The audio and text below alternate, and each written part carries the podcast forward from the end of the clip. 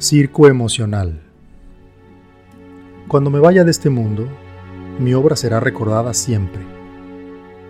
¿Y qué hiciste para que así fuera? Henos aquí, en este mundo maravilloso, viviendo y conviviendo con nuestros semejantes, amando y odiando, transitando en esta dualidad perenne de nuestra propia existencia. Todo lo que fue, lo disfrutamos en su totalidad, no porque lo hayamos aprovechado, más bien porque fue gastado por completo. Todo lo venidero lo esperamos con la alegría que nos brinda la buenaventura o el miedo que nos produce lo inesperado.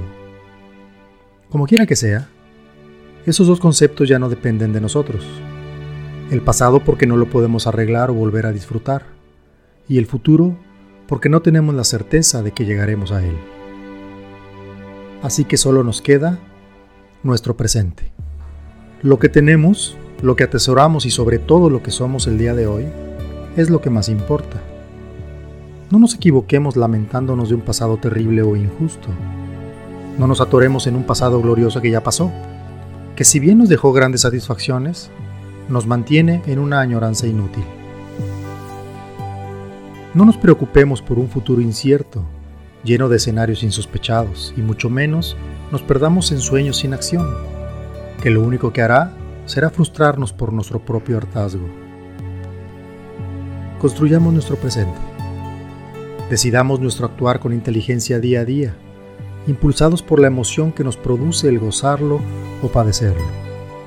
Convirtamos nuestra vida en una puesta en escena maravillosa, donde actuemos con la conciencia de construir algo hermoso para nosotros mismos, sin esperar el aplauso ajeno, pero brindando un espectáculo fuera de serie.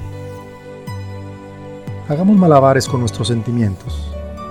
Dejémoslos fluir con la seguridad que nuestro sentido común ya está preparado para dar siempre un gran final. El circo emocional continuará hasta nuestro último aliento. Será la mejor obra jamás presentada, la única que nos puede hacer felices en nuestro presente. Al final de cuentas, es lo que más deseamos. Emocionate asómbrate, siente, piensa, actúa y sé feliz.